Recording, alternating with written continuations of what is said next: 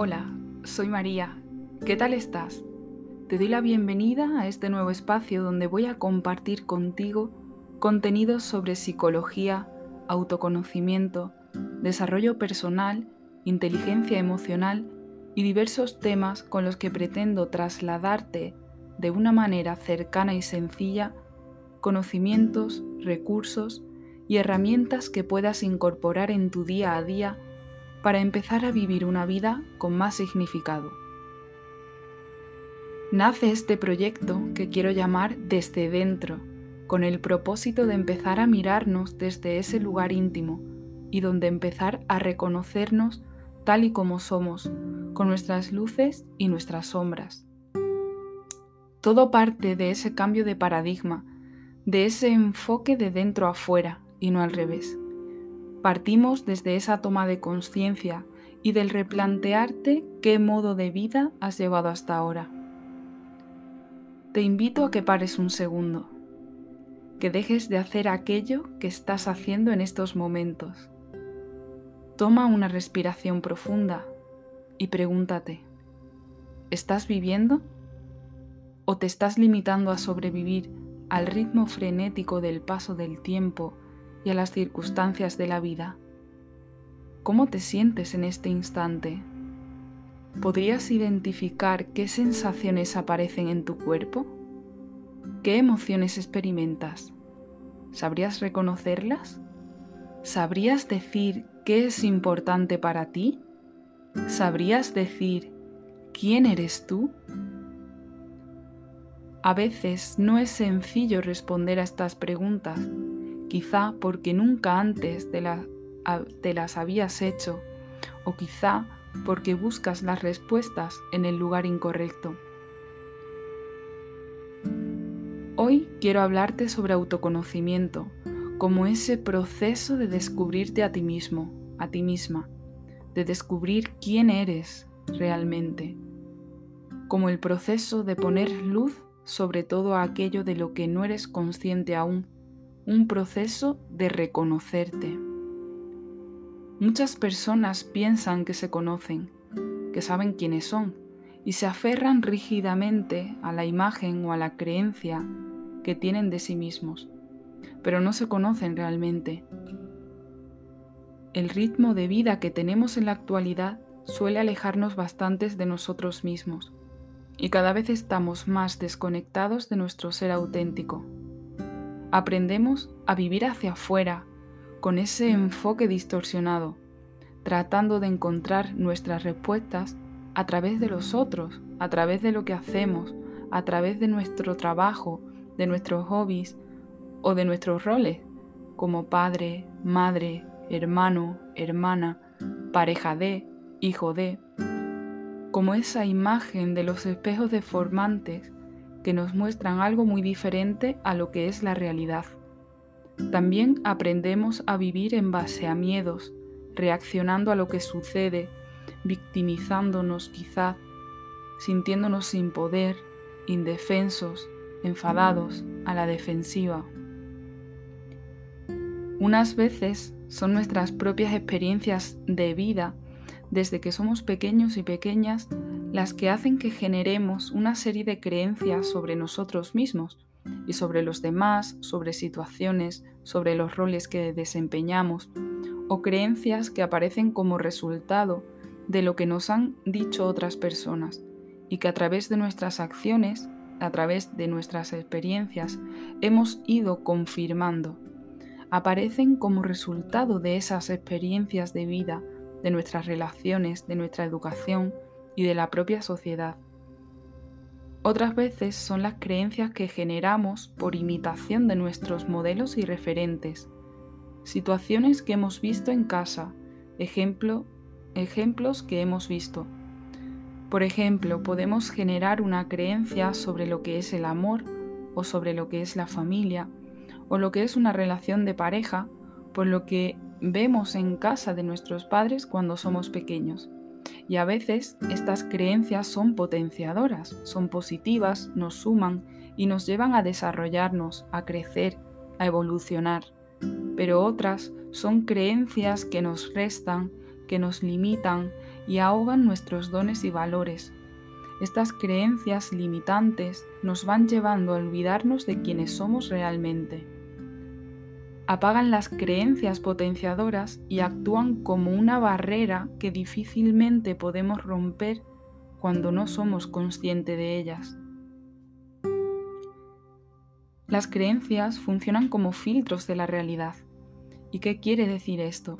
Hacen que nos quedemos con esa parte de información que coincide, que encaja con la creencia que teníamos previamente. Es decir, únicamente vemos aquella parte de la realidad que encaja en nuestros filtros o esquemas mentales. El resto de información ni la vemos.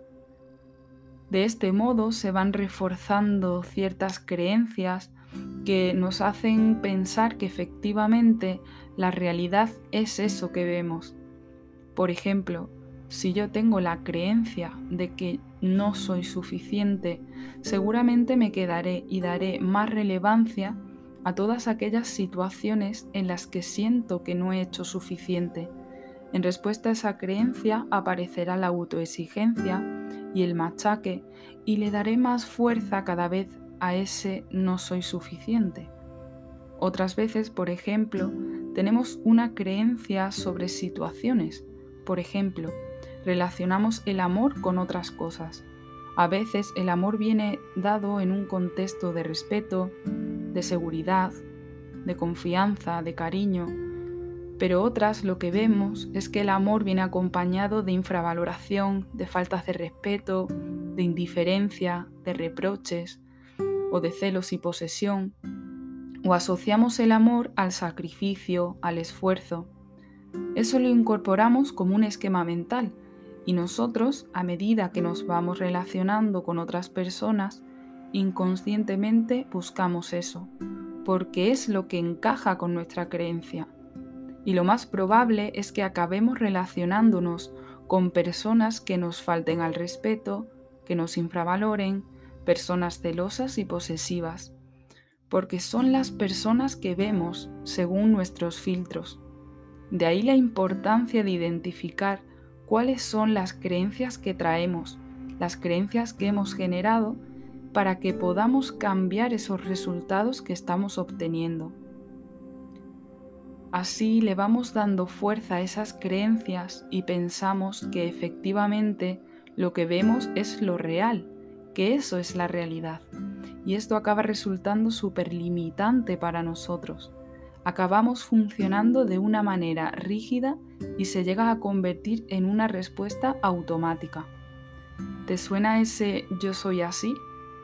A veces utilizamos esta afirmación como una manera de justificarnos y de no cambiar, porque lo cierto es que a veces pensamos que no tenemos más remedio, que realmente somos de una manera determinada y que cambiar a cierta edad es algo imposible. También ocurre con las creencias que tenemos sobre otras personas y situaciones. Por ejemplo, si yo tengo la creencia de que las personas cuando me conocen realmente me hacen daño o me rechazan, seguramente me quedé con la información de las situaciones en las que he vivido un rechazo. Aunque no sea el 100% de las veces, voy a tener la sensación de que todas y cada una de las personas que me conocen me rechazan. De hecho, cuando la creencia es muy rígida, proyecto ese miedo a que me rechacen y suelo atraer y suelo relacionarme con personas que me acaban rechazando. Probablemente porque además ese miedo al rechazo hará que de primeras yo no me muestre tal y como soy, me calle, me adapte al otro, me muestre complaciente y cuando me abro y me muestro sin esa máscara, sin esa imagen, la otra persona acaba viendo a alguien totalmente diferente a quien en un principio yo le quise mostrar.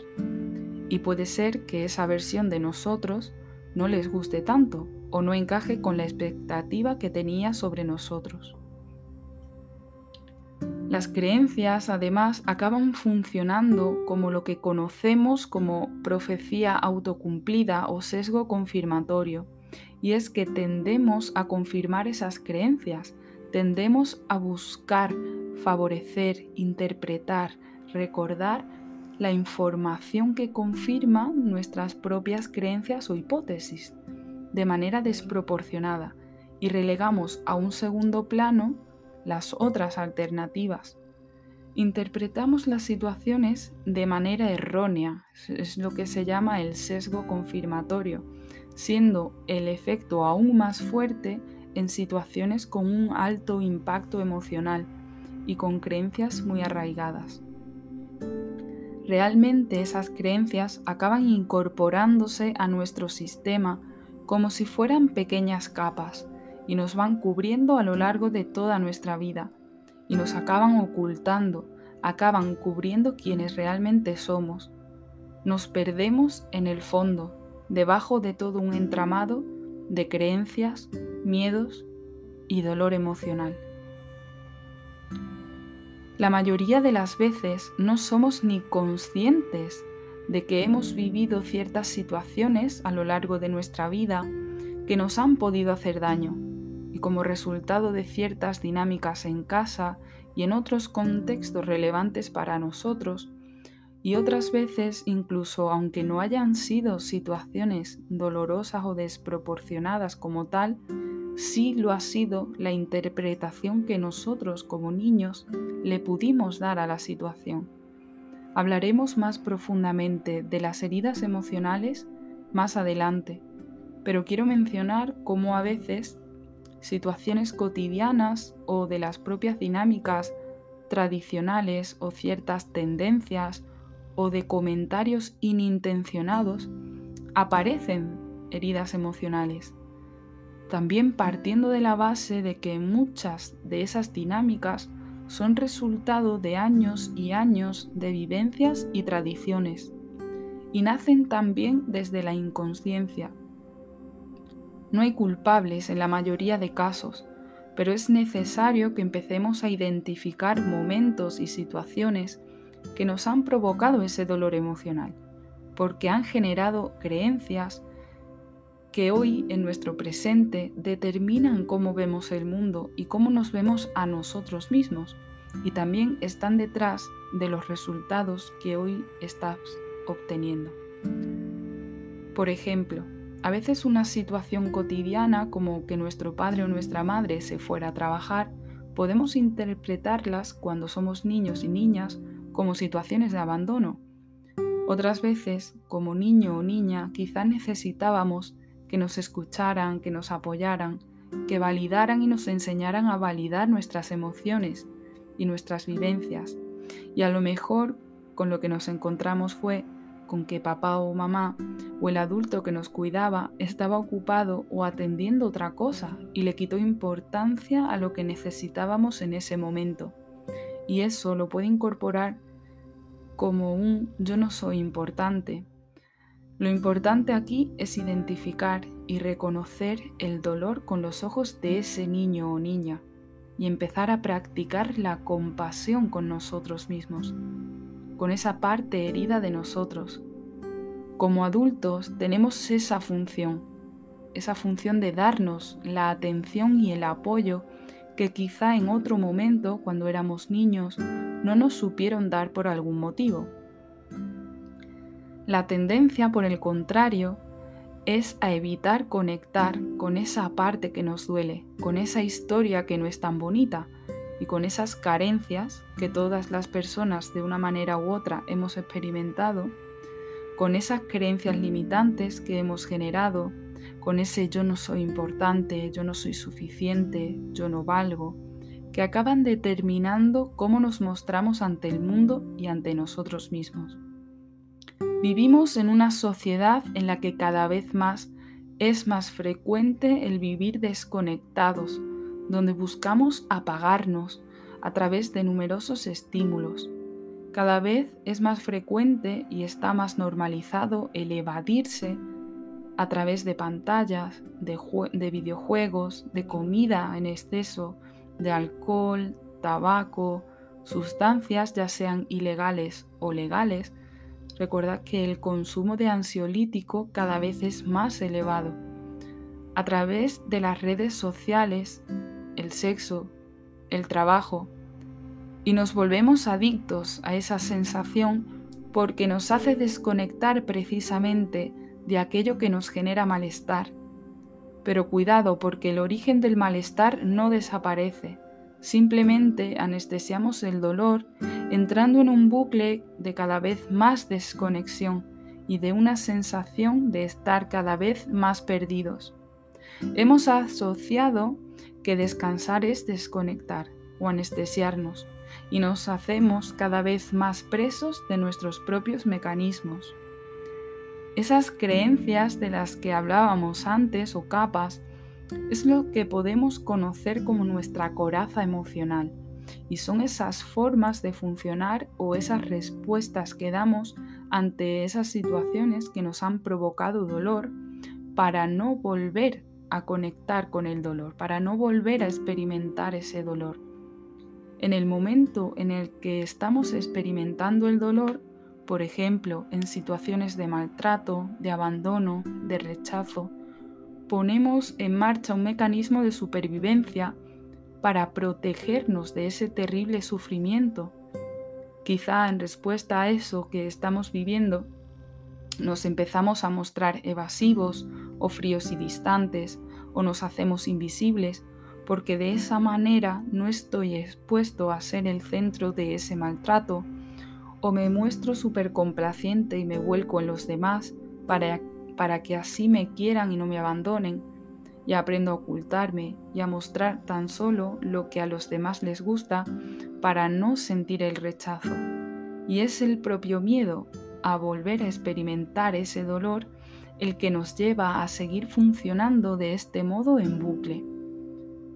El problema es cuando el peligro ya no existe, nos hemos hecho adultos y adultas, ya no necesitamos seguir protegiéndonos, pero seguimos funcionando a través de esa coraza, que se ha vuelto rígida y automática, y que ya no elegimos cuando nos, nos la ponemos o cuando nos la quitamos, sino que la hemos incorporado a lo que creemos que es nuestra identidad. Y es que nos pasamos tantos y tantos años relacionándonos a través de estas corazas que acabamos creyendo que nosotros somos eso.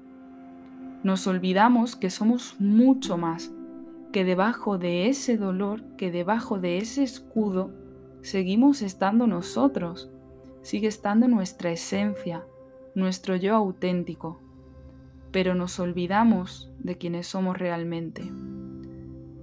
Para mí, el autoconocimiento, tema principal de este podcast, es el proceso a través del cual vas dando pasos hacia primero empezar a poner el foco de atención en ti, empezar a verte, empezar a escucharte, a preguntarte y a sentarte contigo. Y después empezar a hacerte consciente de tu propia historia, de qué has vivido, de qué ha ocurrido durante tu vida y de qué manera has ido respondiendo como resultado a las diferentes situaciones que has vivido y cómo tú lo has ido interpretando, qué has sentido, qué emociones no te has permitido experimentar y que has reprimido y acumulado y que hoy aparecen en forma de resentimiento e incluso en forma de dolores físicos, en forma de autosaboteos, de ansiedad, de inseguridad, de desconfianza, relaciones de dependencia.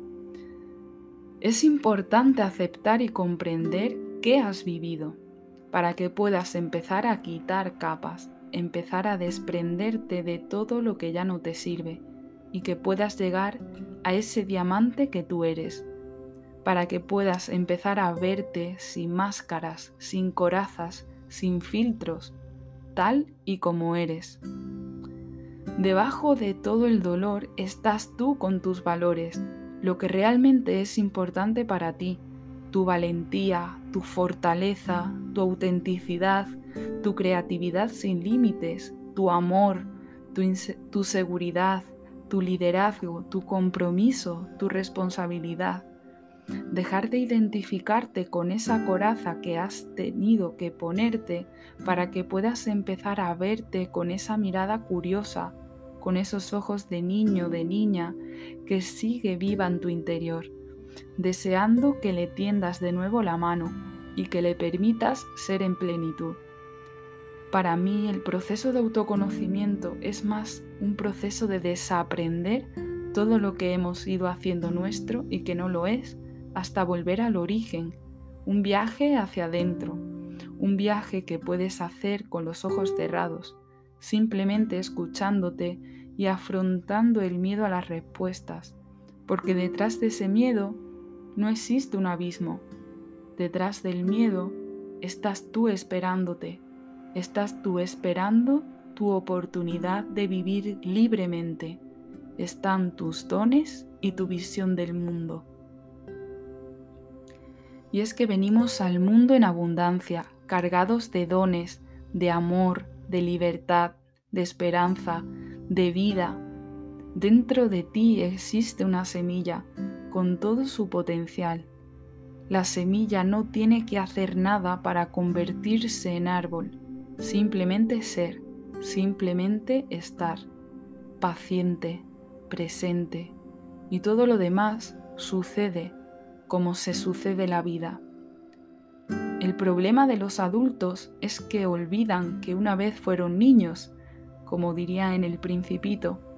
Nos volvemos rígidos, serios, preocupados y nos olvidamos de que en nosotros sigue viva la imaginación, la autenticidad, la inocencia, y no se trata tanto de aprender a serlo, sino de recordar que una vez lo fuiste, recordar cómo eras, recordar cómo fuimos cuando no existían aún condicionamientos, darnos el permiso para vivir desde nuestro centro, demostrar al mundo nuestras virtudes desde la seguridad de ser quien eres y no quienes quieren que seas ni de lo que se espera de ti.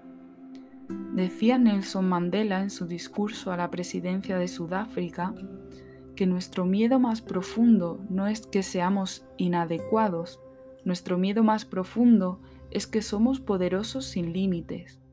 Es nuestra luz, no la oscuridad, lo que más nos asusta. Nos preguntamos, ¿quién soy yo para ser brillante, precioso, talentoso y fabuloso? En realidad, ¿quién eres tú para no serlo? Eres hijo del universo, el hecho de jugar a ser pequeño no le sirve al mundo. No hay nada iluminador en encogerte para que otras personas cerca de ti no se sientan inseguras. Nacemos para hacer manifiesto la gloria del universo que está dentro de nosotros. No solamente de alguno de nosotros, está dentro de todos y cada uno. Y mientras dejamos lucir nuestra propia luz, inconscientemente damos permiso a otras personas para hacer lo mismo. Y al liberarnos de nuestro miedo, nuestra presencia automáticamente libera a los demás. Recuerda, no te creas todo lo que tu mente te dice. Tú no eres tu mente. La mente está para servirnos. Una vez leí una frase que me encantó y es que la mente es un siervo maravilloso, pero es un amo tirano voy a acabar compartiendo contigo un cuento que conocí hace unos años, gracias a una gran amiga y psicóloga a quien admiro. Este cuento es de Jorge Bucay, el tigre que creía ser una oveja.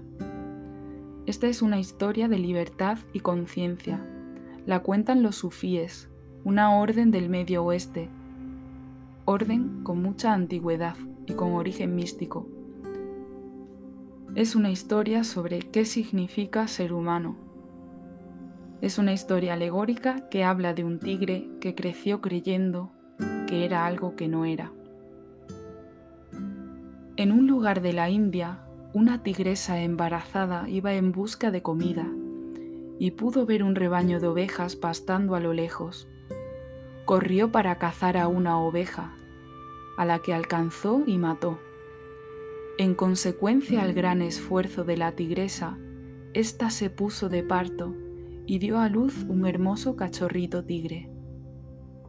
Con tanta mala suerte, la tigresa no sobrevivió al parto y murió. El pequeño tigre se quedó solo y fue adoptado por el rebaño de ovejas que lo acogieron y protegieron. El tigre creció feliz, creyendo que era una oveja más del rebaño. Así que comía hierba, balaba y retozaba tiernamente en los campos. Hacía todo lo que hace una oveja. Seguía la corriente, se quejaba, hablaba de lo mal que estaba todo en realidad, las cosas que hacen las ovejas, que se quejan de todo y no hacen nada. Entonces el tigre creció pensando que era una oveja. Vivía apaciblemente con su familia adoptiva, desconociendo su verdadera naturaleza, y llegó un punto en el que siendo ya adolescente, iba un día caminando y desde una montaña un tigre adulto le vio. Vio ese espectáculo horrible de un tigre conviviendo con un rebaño de ovejas, todas caminando juntos como si tal cosa. Era algo inadmisible para un tigre presenciar semejante escena. Así que el tigre, enfurecido, se acercó al rebaño, que salió despavorido, incluido el joven tigre. El tigre adulto pudo alcanzar a una oveja y la mató, y alcanzó también al tigrecito, que pensó que también le matarían y se lo comerían a él. Pero no fue así. El tigre adulto lo llevó a la orilla de un lago y lo obligó a mirarse en el reflejo del agua. El tigrecito estaba asustado ante la presencia de un ser tan libre, independiente e instintivo. Cuando éste se vio reflejado en el agua, el tigre adulto agarró un pedazo de la carne de oveja a la que había matado, y se la puso en la boca y le obligó a comer. El joven tigre, pensando que era una oveja, pensaba que estaba comiéndose a alguien de su especie y que estaba cometiendo canibalismo, y en un principio sintió rechazo y repulsión, aunque se empezó a dar cuenta de que no sabía tan mal, le empezó a encontrar el gusto. A continuación, el tigre adulto le dijo, ahora vas a rugir. Y el tigre adulto rugió para demostrarle cómo se rugía. Ahora ruge tú. El joven tigre trató de rugir, pero... Ve... No, no, así no es. Vuelve a hacerlo. Y el pequeño tigre volvió a rugir, pero sin éxito.